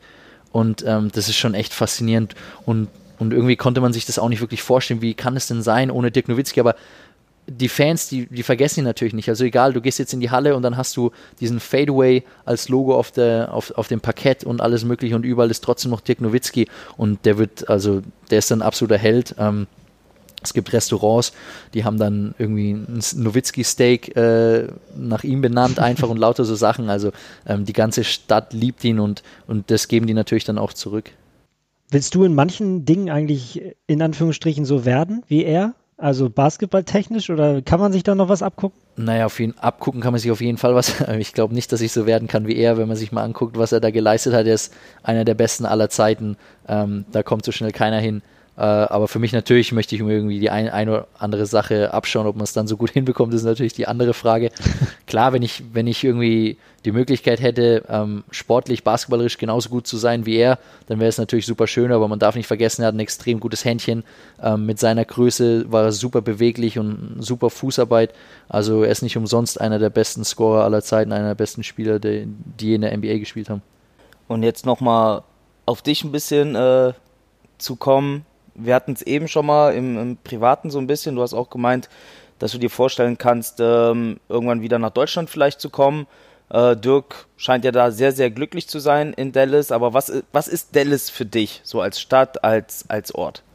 Also Dallas für mich ist eine, eine super schöne Stadt. Es gibt natürlich nicht so viel Sightseeing. Ja, wenn die Familie dann einmal da gewesen ist, dann haben sie auch alles geschafft. Das heißt, dann verbringst du ja eigentlich die Zeit eher mit, mit so Sachen wie Topgolf. Das ist ganz witzig aufgebaut. Das ist ähnlich wie Bowling. Da kriegst du deine eigene Lounge und spielst dann einfach mit dem Golfschläger in bestimmte Ziele. Ähm, oder du, du gehst ins Kino, du gehst in die Mall, was eben Amerikaner so machen. Du hast sehr gute Bars, sehr gute Restaurants. Ähm, also für junge Leute vor allem ist Dallas eigentlich eine coole, witzige Stadt, die sehr viel Spaß macht. Okay.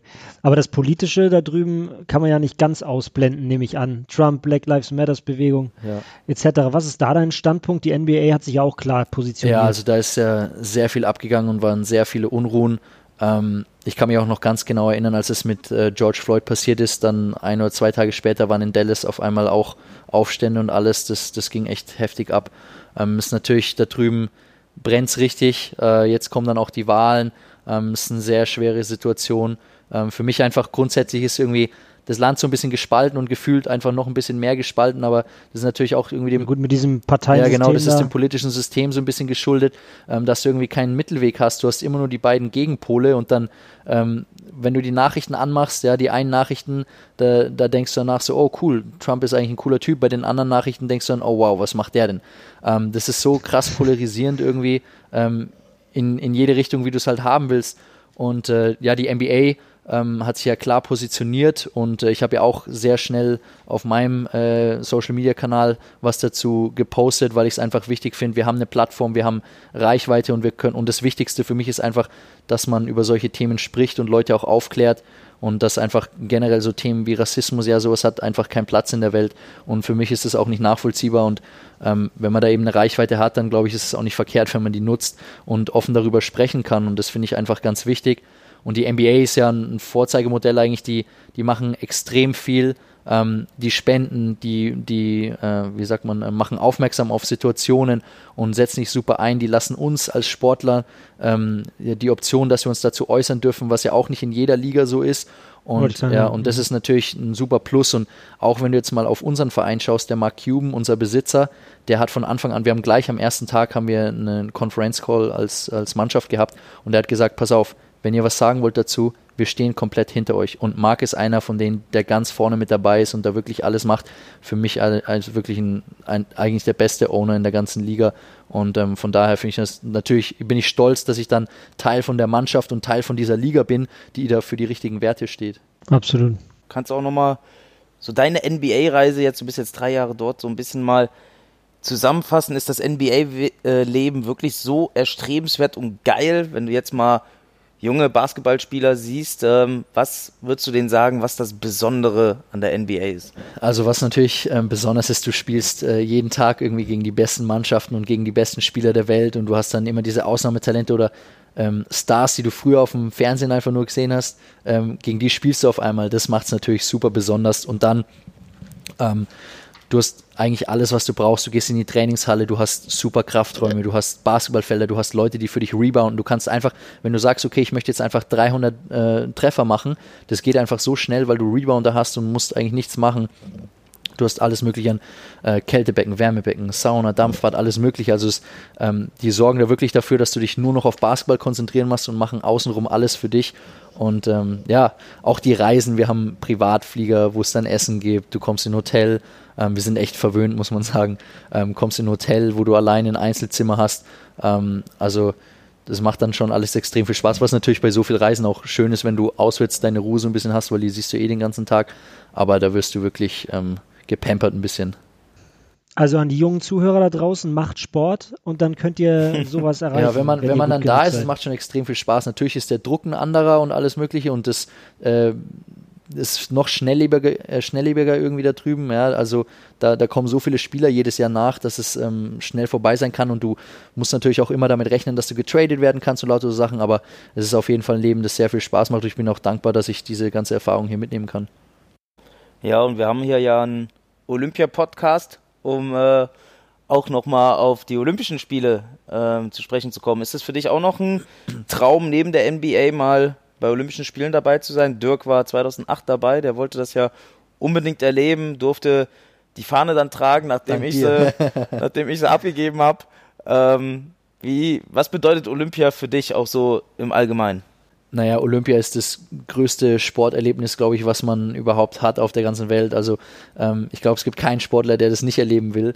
Und von daher würde ich mich natürlich freuen, wenn das klappt. Ähm, die Olympischen Spiele, jeder verfolgt sie auf dem Fernsehen, jeder will irgendwie mal, vor allem wenn du die Möglichkeit hast und so nah dran bist, will man das einfach miterleben. Und ähm, das ist auch für mich sowas, äh, wo ich auf jeden Fall mal hin möchte, wenn das alles klappt. Ähm, vor allem, weil du halt, wie ich das vorhin schon erwähnt habe, du vertrittst dein Land, das erfüllt dich ja auch nochmal mit Stolz, ähm, dass du da für dein Land spielen darfst. Und ähm, von daher, also Olympischen Spiele, absolutes Traumziel. Ihr habt ja auch noch die Chance, euch zu qualifizieren als Mannschaft, hast genau. ja gesagt, ist ja. Äh, durch die Verschiebung jetzt alles natürlich auf 2021 gelaufen. Wie, wie siehst du da eure Chancen? Ja, es ist äh, wirklich ein sehr, also ich bin selber gespannt, wie das gemacht wird, weil wir wissen ja noch nicht mal, wann die NBA-Saison weitergeht. Jetzt hat man irgendwie schon gehört, dass äh, keine Rücksicht auf Olympia genommen wird und und und. Also ähm, das sind so viele Fragen gerade noch da, dass ich nicht wirklich, also ich weiß jetzt selber noch nicht, wie das nächstes Jahr wirklich aussehen wird, aber natürlich äh, wäre das super schade und ähm, als Sportler, also Olympische Spiele sind das absolute, das absolut höchste Ziel, glaube ich. Also neben der NBA-Meisterschaft ja natürlich dann. Und ihr habt ja auch mit ähm, Thais, Schröder, Wagner, Isaac Bonga, dir jetzt auch ein paar gute NBA-Jungs, das ganze Team auch in ein, zwei Spielen im Ausland in, äh, in Europa. Also ihr habt auch ein gutes Team ja, zusammen haben, eigentlich. Wir ne? haben, wir haben sehr gute Namen, sehr gutes Team. Wir haben ja auch noch Danilo Bartel, Johannes Vogtmann, ja, Nils Giffey, Paul Zipser. Wir haben so viele, so viele junge Talente. Ähm, das war ja letztes Jahr, war es ja dann eine riesen Enttäuschung, weil alle, die Erwartungen waren sehr hoch und wir waren natürlich als Mannschaft, glaube ich, äh, am meisten enttäuscht. Aber ähm, von den Namen her sind wir gut aufgestellt, aber wichtig ist natürlich, und das hat man dann im Basketball gesehen, das war bei den Italienern auch öfter mal so, dass es zusammenpassen muss. Und wir haben so in der Form noch nie wirklich zusammen gespielt und das hat man auch gesehen, mhm. aber für die Jahre, ja. für die Zukunft hoffe ich natürlich, dass es dann ähm, anders läuft und dass wir dann da auch was reißen können. Und wenn du noch einmal kurz ähm, das von vorhin aufgreifen magst, äh, also nochmal für die jungen Leute sprechen, die uns zuhören. Basketball, was fasziniert dich so an diesem Sport und ähm, ja, was würdest du den Menschen beziehungsweise den jungen Leuten sagen? Warum ist Basketball so geil? Warum sollen wir das anfangen? Also Basketball äh, ist so geil, weil erstens, du brauchst nur einen Ball und einen Korb. Natürlich, äh, manchmal braucht man vielleicht nur einen Ball, aber du kannst immer dribbeln, du kannst immer so ein bisschen irgendwelche Spiele spielen. Es gibt so viele verschiedene Dinge und wir sind immer auf den Freiplatz gegangen als Kinder, haben da irgendwelche coolen Spiele gespielt. Es macht einfach super viel Spaß und ich glaube auch zum Zus äh, Zuschauen, wenn man sich so ein bisschen mit den Regeln mal auseinandergesetzt hat, ähm, es macht einfach Spaß. Es ist ein schneller Sport, es passiert viel, ja, selbst wenn du mal irgendwie ein Spiel anschaust und dann steht es irgendwie äh, 75 zu 58 und du denkst, okay, das Spiel ist vorbei, wird das Spiel auf einmal noch gedreht, weil, weil es einfach, ja, man sagt immer, es ist ein Spiel der Läufe und das kann so schnell im Basketball ähm, gehen und es, das macht es irgendwie auch so spannend.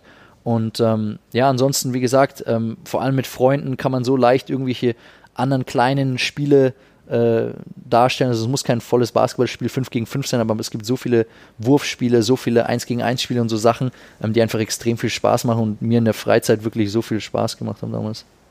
Ja, reden wir zum Abschluss nochmal persönlich über dich.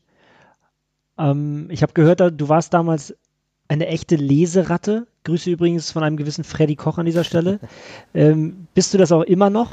Jein. Ähm, also wenn ich die, deswegen war der Lockdown eigentlich mal so cool, weil ich dann einfach mal daheim saß und nichts gemacht habe und dann wieder mehr gelesen habe. Ähm, auf, auf, auf Auswärtsfahrten nehme ich mir irgendwie immer vor, dass ich was lese und ich, also ich lese im, im Jahr dann schon mal meine, meine Bücher, aber nicht mehr so viel wie früher.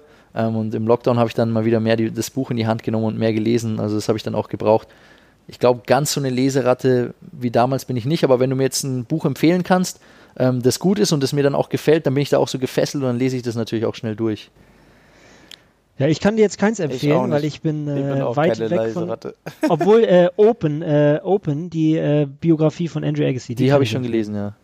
Ja, siehst du, dann ist ja, ist ja gut. Die von Nowitzki auch? Äh, die habe ich auch gelesen, ja. Die liegt bei mir noch oben. die noch, müssen wir dann mal lesen. Muss ja. ich mal lesen, ja. ja. Und aus sicherer Quelle weiß ich jetzt auch, dass du ein echter bodenständiger Typ bist. Aber eines muss ich hier erwähnen, was euch beide in Wetzlar auch jetzt verbindet ihr seid stolz auf euren Bizeps. Sagt mal, Jungs, was ist dran an dieser Liebe? Erst der große und dann der kleine vielleicht. Erst Ach, erst ich. Also erst der große Bizeps, warte, er meint mich. Ach, ähm. ach so. Nein. Äh, ja, erzähl äh, mal. Also ich, ich, ich vermute mal, dass du das rausgenommen hast aus diesem einen Instagram-Post, oder? Ähm, dieser Instagram-Post, der besteht, ja, ähm, den äh, habe ich auch gesehen, aber ich habe auch gehört, dass du das in Spanien mal gesagt hast, als du damals dort gespielt hast. Geil, das weiß ich gar nicht mehr. Also ich würde mich jetzt nicht als äh, super Kraftsportler ähm, bezeichnen oder einen, der so eine wirklich schöne Bodybuilder-Figur hat oder so. ähm, natürlich ab und zu steht man dann im Kraftraum und macht so ein bisschen Bizep-Curls oder Trizeps-Strecken. ne, heute? ja, auch heute. Aber, aber äh, ich, bin, ich bin als Typ eher so, dass, da, dass er sich nicht so viel ansetzt. Von daher glaube ich, kann ich nie von so einem Bizep träumen, wie, wie den der Fabian hat. Ja, bei mir ist einfach das, was du in der Länge hast, ist bei mir halt einfach klein komprimiert, weißt du? Das ist halt, ist halt einfach so. Aber ja, es ist halt, ich weiß nicht, als, als Sportler ist man ja schon so ein Stück weit eitel teilweise, ja, und will ja auch eine gute Figur das abgeben. Ähm, und da ist halt Bizeps natürlich auch irgendwie so, bei mir kam es durchs Turnen sowieso. Ähm, da brauchte ich gar keine Kraft für machen, der kam einfach, der Bizeps. Und irgendwann hast du aber da ein bisschen so den Spaß dran entdeckt, wirklich viel zu machen Sascha, du kannst jetzt hier mit deinem Terraband so viel wie du willst da machen. Da bei dir, viel, ja. bei dir ist Hopfen und Malz verloren, mein Freund. Aber ein schöner Bizeps ist, äh, ist einfach was Feines. Ja. Und findet den richtigen Weg zum Strand, ne, Jungs? Absolut. Und du setzt dich hin und wieder auch für verschiedene Aktionen für einen guten Zweck ein. Ein Beispiel nur Dirks Heroes, da habt ihr Baseball gespielt mit den Mavs, ähm, ist auch so ein Instagram-Post bei dir. Was unterstützt du und warum ist dir das wichtig? Gibt es da äh, bestimmte ja, also generell, wenn, wenn irgendwelche Mitspieler von uns äh, solche Charity-Events haben oder irgendwelche Sachen organisieren, ähm, dann machen wir da natürlich auch gerne mit und, und auch, die, auch der Verein macht ja sehr viel in der Gesellschaft und ich finde es einfach schön, wenn man dann irgendwie was zurückgeben kann. Und da machen die Dallas Mavericks sehr viel und dann, wenn jeder Spieler irgendwie was organisiert oder was eigenes hat, was ja viele auch haben, äh, macht man natürlich äh, sehr gerne mit. Also ich meine, wenn man, wenn man Leuten Freude bereiten kann, wenn man irgendwie finanziell helfen kann und so weiter und so fort ähm, und da ein bisschen zurückgeben kann, ich glaube, darauf kommt es ja eigentlich im Leben an, ja, dass man irgendwie die Welt ein bisschen besser macht. Ähm, klar, Basketball macht Spaß und ist alles schön und natürlich will ich auch mal eine Meisterschaft gewinnen. Ähm, das würde mich natürlich extrem freuen, aber irgendwie ähm, im Großen und Ganzen ist natürlich auch wichtig, dass man dann einfach auch ein bisschen was zurückgibt. Ja, Maxi, abschließend noch eine Frage. Wir probieren ja auch immer gerade Sportarten, die hier in Deutschland jetzt nicht so dieses diese Riesenaufmerksamkeit bekommen, so ein bisschen, ein bisschen zu pushen. Aber wie könnte man deiner Meinung nach ähm, die Aufmerksamkeit äh, auf das Basketball in Deutschland einfach vergrößern? Mit Football hat es ja auch irgendwo ein Stück weit geklappt. Ja, Football äh, ist, ist, sehr interessant, äh, wie das in, in Deutschland abgeht. Und, aber es gibt ja auch, es gibt ja auch viele NBA, äh, wie sagt man, äh, Experten hier in Deutschland oder die, die sich damit auseinanderfassen. Es ist natürlich schwierig, irgendwie nachts immer aufzustehen und die Spiele anzugucken. Ich glaube, was ganz cool war, war, dass jetzt während der, während dieser Orlando-Bubble-Phase die Spiele auch mal äh, zu ja, menschlichen Zeiten hier in Deutschland kamen, ja, um 21 Uhr abends. Ähm, aber generell, ich glaube, wichtig ist es einfach zum Beispiel Leute, die Basketball mögen, äh, wenn die einfach mal ein, zwei Leute zum Basketball auch mitnehmen, weil viele ähm, sitzen oft in der Halle, das habe ich schon öfter mal gehört, äh, und verstehen einfach nicht, was passiert ist. Dann fragen sich, was wurden jetzt hier gepfiffen, was ist da passiert. Aber wenn man mal einen dabei hat, der im Basketball ein bisschen erklären kann, und das muss wirklich kein Vollprofi oder Experte sein, ähm, und man die Sportart ein bisschen versteht, dann glaube ich, macht das auch extrem viel Spaß. Also ich habe eigentlich noch keinen gehört, der in die Halle gegangen ist, da ein bisschen was verstanden hat und gesagt hat, oh, also nee, mag ich eigentlich nicht. Sondern die haben eher gesagt, so wow, ist eigentlich eine geile Sportart und da gucke ich gerne noch mehr an. Und ähm, wenn man das einfach so ein bisschen, ja, mehr äh, drüber redet, jetzt klar, wenn, wenn die Basketball-Bundesliga äh, noch stärker wird, was ja auch, ähm, die ist ja auch sehr stark gewachsen, jetzt hat man noch mehr Talente auch in Europa und in den USA verteilt. Ich glaube, das sind lauter so Dinge, die helfen, ähm, dass man den Sport ein bisschen pusht und ganz wichtig natürlich auch eine große Rolle spielt die Nationalmannschaft. Ja, absolut. Äh, da kannst du jetzt mal kurz, weil wir beim Thema waren, 3D noch kurz erklären und Floor Spacing, deine Stärken. Also 3D, ja, 3D ist quasi, so bezeichnet man die Spieler, die quasi spezialisiert sind auf Dreierwerfen und äh, verteidigen und äh, ich glaube, in die Kategorie falle ich einigermaßen rein. Du hast ja vorhin erwähnt, dass irgendein Fan-Kommentar war, dass wenn ich da konstanter werde, noch besser, vor allem für Playoffs und so weiter.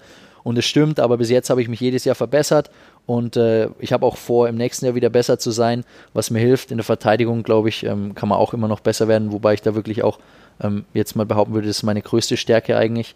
Und Floor Spacing. Sagt man so. ähm, Floor Spacing bedeutet einfach, dass man das Spielfeld weit macht. Ähm, und äh, das macht man vor allem mit Leuten, die von außen werfen können, ähm, weil die, die sorgen dafür, dass die Verteidiger auch rausgehen müssen. Das heißt, in der Zone ähm, wo es dann eng wird, ist einfach mehr Platz für so Spieler wie Luka Doncic oder ähm, andere Jungs bei uns im Team, die dann einfach zum Korb ziehen können von außen, weil eben nicht mehr so viele Verteidiger da drin stehen. Siehste, da haben wir es wieder geschafft, dass die Zuhörer ein paar Kenntnisse an die Hand bekommen und äh, das hoffentlich auch zu mehr Begeisterung beiträgt für den Basketball. Und du bist auf jeden Fall ein großartiger Botschafter deines Sports. Das ähm, können, wir, ja, können wir feststellen. Dankeschön für deine Zeit ganz groß, Maxi. Der musste am Ende auch noch sein. ja, bei mir bleibt auch nur noch zu sagen, Maxi, ja, viel Erfolg. Ähm, klar, weiterhin in der NBA. Ähm, wir, sind, wir sind stolz drauf, äh, einen wie dich da zu haben auf jeden Fall. Und äh, ich drücke natürlich, oder Sascha auch, äh, natürlich die Daumen auf äh, Tokio 2021, dass du erstens überhaupt die Chance hast, da teilnehmen zu können und dass ihr halt äh, als Team euch auch qualifiziert. Dafür drückt mal die Daumen und an alle Zuhörer vergesst nicht das äh, Gewinnspiel. Ja, geiles Trikot oder, oder ein Ball von Maxi. Also ich würde mir das nicht entgehen lassen. Ja, Dankeschön für die Einladung. Hat Spaß gemacht. Also, abonniert uns auf allen äh, Podcast-Kanälen, die ihr so kennt. Und auf Instagram über Fabis und unsere Kanäle. Halten wir euch immer auf dem Laufenden und wir hören uns dann beim nächsten Mal wieder mit unserem nächsten Gast, wenn es wieder heißt. Gold und Blech. Olympiasieger. Olympiasieger. Wir müssen, Wir müssen quatschen. quatschen. Es wird besser, Sascha. Wir schaffen es bald. Danke, Maxi. Ciao. Ciao.